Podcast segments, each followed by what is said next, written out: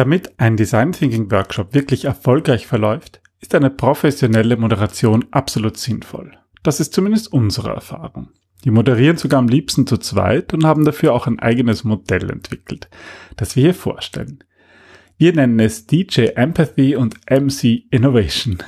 Viel Spaß beim Hören. Willkommen beim Design Thinking Podcast, weil Innovation kein Zufall ist. Hier gibt es Tipps und Tricks aus dem Beratungsalltag von Ingrid und Peter Gerstbach, damit du innovative Lösungen entwickelst und erfolgreicher bei der Arbeit bist. Und jetzt geht's los. Viel Spaß!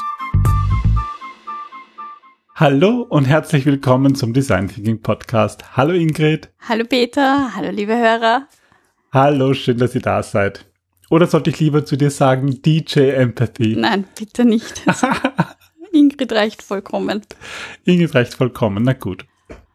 Ähm, ja, wie ihr euch vielleicht denken könnt, hatte ich eine Idee und die müssten wir gleich in einen Podcast ähm, überführen. Äh, bevor wir aber dazu kommen, ähm, wollen wir mal überhaupt die Frage beantworten, braucht Design Thinking Moderation? Braucht Design Thinking Moderatoren? Was sind die Vorteile? Was sind möglicherweise Nachteile? Und wie kann man das machen? Genau darum geht es nämlich in dieser, in dieser Folge. Wie sieht das aus? Ähm, Braucht es in Design Thinking überhaupt Moderatoren? Kannst du dir ein Setting vorstellen, wo man eigentlich, wo einfach das Team Design Thinking macht, ohne dass irgendwer sozusagen diese Moderationskappe aufhat? Du meinst ein externer Berater oder jemand von extern? Muss nicht Nein, mal also, extern sein, einfach nur jemand, der sagt, ich mache diesen Workshop. Geht das auch ohne? Nein, ich glaube nicht, dass es ohne geht, weil ich glaube, dass dann die Rollen sehr unklar sind und irgendjemand muss ja auch sich darauf konzentrieren, wie der Prozess abläuft, also wirklich diese Rahmenbedingungen schaffen, damit Innovation überhaupt möglich ist. Und ich glaube nicht, dass das in einem Gemeinschaftssetting ähm, funktionieren kann. Also meiner Erfahrung nach nicht. Und ich glaube auch, dass es, wenn es um wirklich wichtige und dringende Dinge geht, auch ein externer Berater oder Moderator total sinnvoll ist, weil einfach der Moderator aus dem eigenen Haus, das ist wieder Prophet im eigenen Land, der wird nicht ganz ernst genommen. Ich meine, wir sind jetzt auf Design Thinking spezialisiert, das heißt, wir machen seit über zehn Jahren nichts anderes als diese Workshops fast täglich.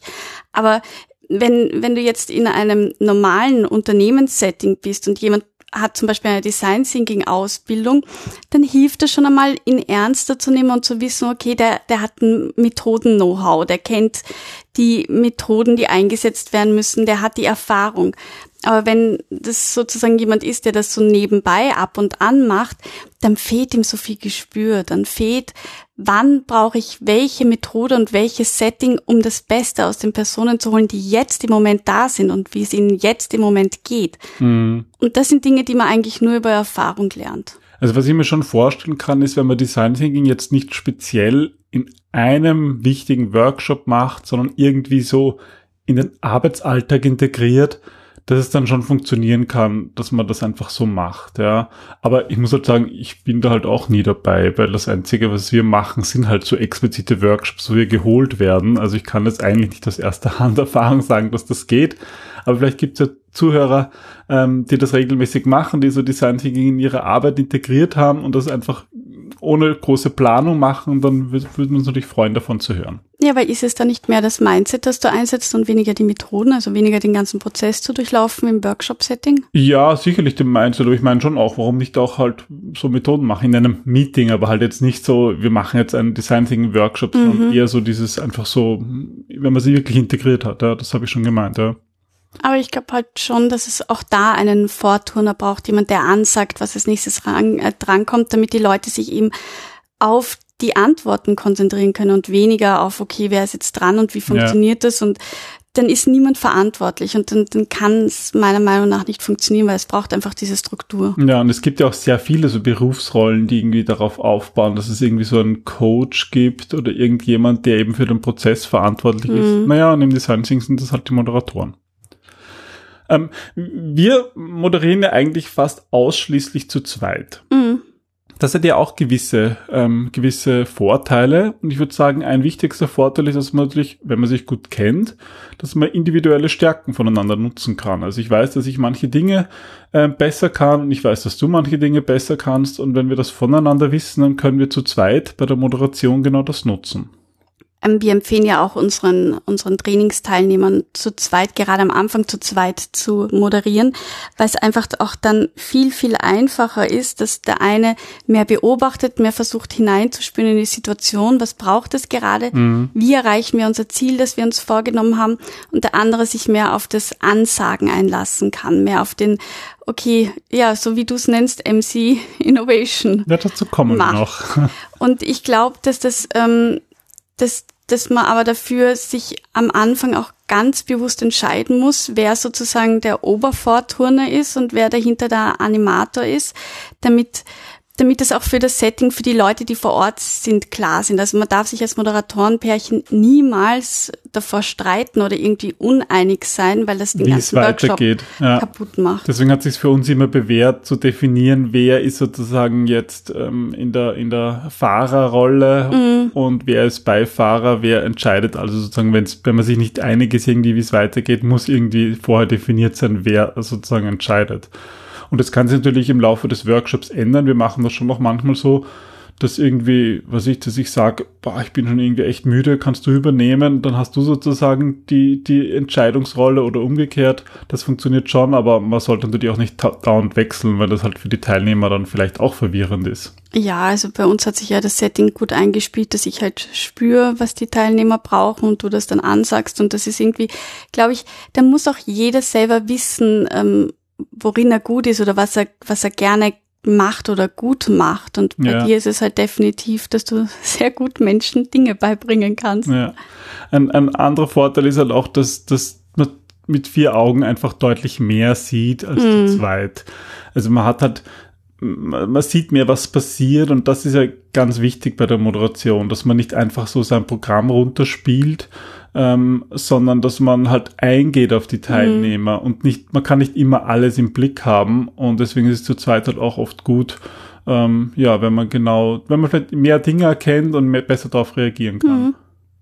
Und ich finde es halt auch alleine auch irgendwie überfordernd manchmal. Also man muss halt auf sehr vieles gleichzeitig achten und ich finde es immer sehr entlastend, zu zweit zu moderieren. Ja. Und durch ja. diese Entlastung kommt dann auch eine Lockerheit hinein. Ich, ich muss weniger, ich bin dadurch weniger verkrampft. Ich kann einfach, habe mehr auf meine ganzen Sinne Zugriff und das kommt der Moderation auch wieder zu. Mhm, das stimmt, ja. Ja, ähm, was hat es jetzt damit zu tun mit unserer neuen Berufsbezeichnung? DJ Empathy and MC Innovation. Das darfst du erklären. das ist mir vor kurzem aufgefallen, ähm, und zwar aus einer Analogie aus der Musikwelt. Da gibt's ja ähm, DJs und MCs. Gibt's die noch?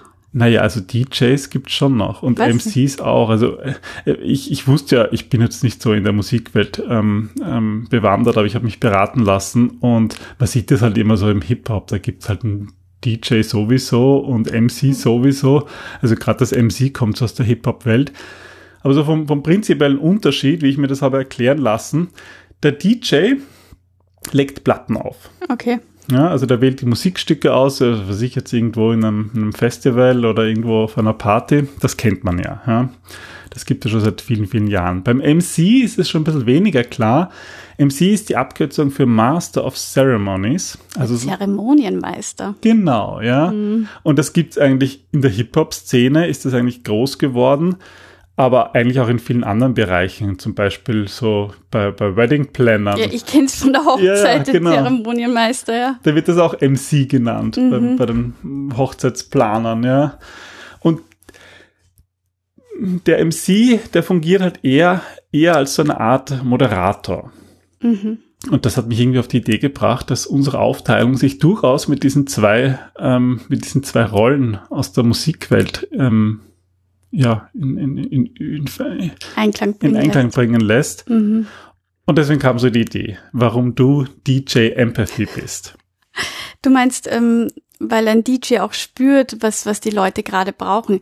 Irgendwo, also du hast mir ja einen ähm, Link auch geschickt und da fand ich sehr nett, da hat der DJ, der befragt wurde, gesagt, dass er ab und an auch Musikstücke auflegt, die er weder hören kann, noch die er irgendwie toll findet, aber wo er einfach das Gefühl hat, dass es die Menschen im Moment glücklich macht. Und da geht es sozusagen, er macht nicht die Musik für sich, sondern er macht die Musik, um Menschen glücklich zu machen. Mhm. Und zwar die Menschen, die da sind.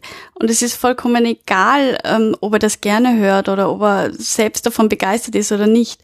Und das, das finde ich, das ist auch sehr ähnlich im Design Thinking weil da geht es darum, was die Menschen im Moment brauchen. Und das spüre ich auch nur in dem Moment, wo ich da bin, wo, wo sie arbeiten, wo ich sie erlebe. Dann kann ich sagen, okay, ich glaube, das sind, die brauchen mehr analytische Methoden, um da jetzt den Schritt weiterzukommen. Oder wir müssen einen Schritt zurückgehen. Und da gibt es auch einen, einen Kasten an Methoden, aus denen man wählen kann. Und äh, nicht immer sind das meine Lieblingsmethoden oder Methoden, ja. von denen ich sehr überzeugt bin. Aber dann gilt es halt trotzdem, zu sagen, okay, ich zähle jetzt nicht, sondern es zählen die Menschen hier. Und deswegen wähle ich das aus und du darfst das dann ansagen. Ja, du, du legst sozusagen die Platten auf, du wählst sozusagen die Methoden aus. Und meine Aufgabe ist dann als MC Innovation eben dieser Zeremonienmeister zu sein. Also ich moderiere meistens auch bei uns die Workshops. Wir machen das natürlich gemeinsam, aber ich mache so ein bisschen mehr, oder? Dass ich so die Begrüßung mache und dass ich halt vor allem dann die Methoden erkläre. Also Ingrid wählt sie aus und ich erkläre sie und sage die Schritte eins, zwei, drei, vier, was gemacht werden muss, weil ich halt irgendwie auch so, ich glaube, ich bin so der Erklärbär, das wäre der zweite Name, aber MC Innovation gefällt mir besser. Ich erkläre einfach die Methoden schrittweise, so dass sie halt alle von allen verstanden mhm. werden, weil sonst können sie es einfach nicht gut machen und habe halt auch immer so ein bisschen dieses, ähm, als, als Moderator bei einer Veranstaltung muss ich irgendwie auch dafür sorgen, keine Ahnung, bei, jetzt, bei einer Hochzeit jetzt, okay, jetzt spricht da der Vater äh, der Braut und da, da gibt's ja auch einen, einen groben Ablauf, es gibt ja nicht alles klar klein durchgeplant, weil natürlich auch immer was passiert, aber es mhm. gibt einen groben Ablauf. Und den versuche ich halt auch immer im Kopf zu haben. So ein bisschen auch im Workshop jetzt gesprochen, das strategische Ziel.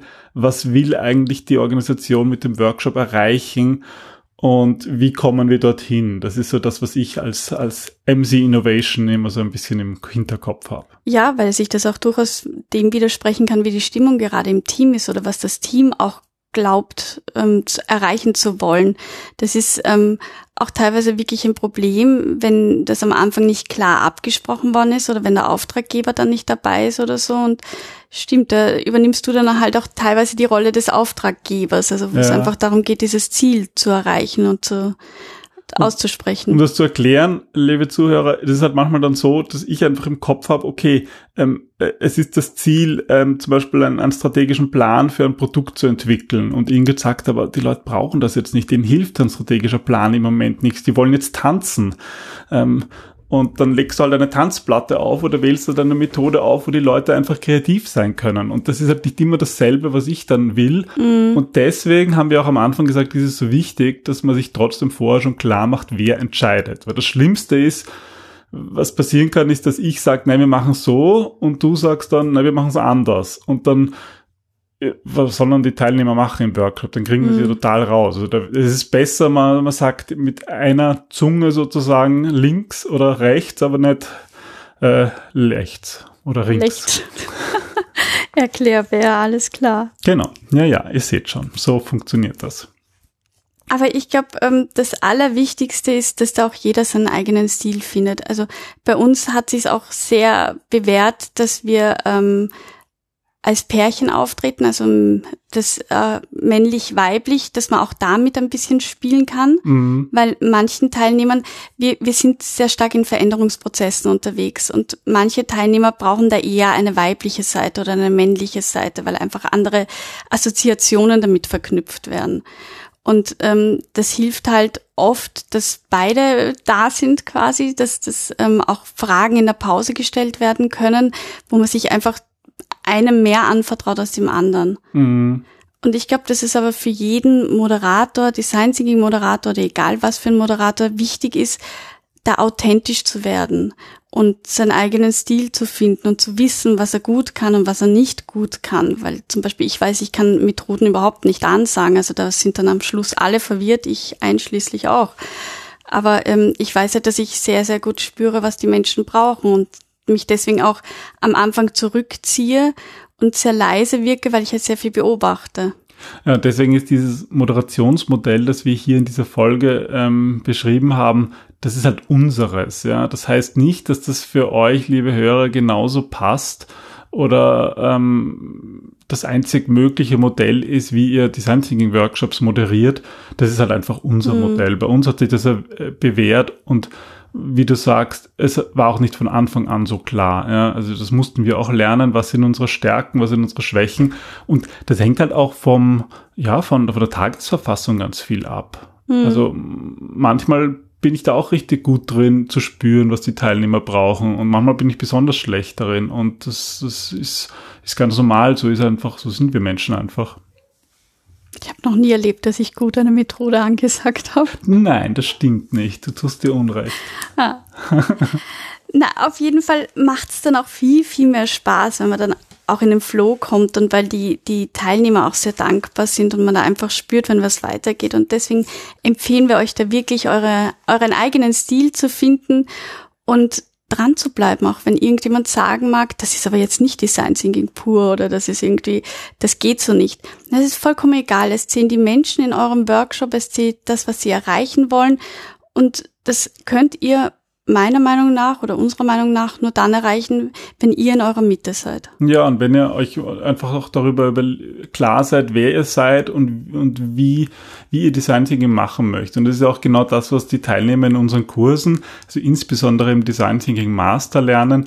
Da geht es eigentlich auch genau darum, ähm, zu lernen, Design Thinking zu moderieren und auf all diese Feinheiten zu achten und vor allem es auch auszuprobieren. Weil das ist mhm. nichts, was man, glaube ich, dass man so definieren kann, was ich, ich wäre jetzt auch gerne DJ Empathy oder eben MC Innovation, sondern das muss man halt selber ausprobieren, mm. schauen, was liegt einem. Das kann man halt am besten, wenn man einfach Workshops macht. Ja, und in fremden Menschen. Ja, und in unseren Kursen ist es so, wir laden dann auch äh, Teilnehmer ein. Das heißt, ihr macht dort, die Teilnehmer machen dort wirklich Moderationen mit fremden Menschen in echten Settings, aber halt doch so, dass man nicht irgendwie vor seiner Chefin oder seinem Chef irgendwie sich blamiert, weil man es einfach noch, noch üben muss. Und das ist halt, da erkennt man natürlich auch sehr viel selber, aber auch von den Teilnehmern und wir geben mhm. natürlich da auch Feedback. Das ist halt auch immer schön zu sehen, wenn bei Leuten so der Knopf aufgeht mhm. und sie mhm. plötzlich wirklich Spaß bekommen an dieser Moderationsaufgabe, weil es, mhm. finde ich, ein sehr, ähm, ja, ein sehr schöner Job ist und viel Spaß machen kann, Work Workshops im Design Thinking zu leiten und dort auch diese, diese Veränderung zu gestalten. Mm, und anzutreiben, ja, definitiv, das hast du schön gesagt. Und somit wünschen wir euch ähm, viele erfolgreiche Design Thinking Moderationen. Seid mutig, probiert aus. Findet euren eigenen Stil und euren eigenen Weg und ähm, ihr werdet ihn finden. Und wenn ihr Fragen habt, wendet euch an euren MC Innovation. ja, bitte. Dann bis zum nächsten Mal. Tschüss.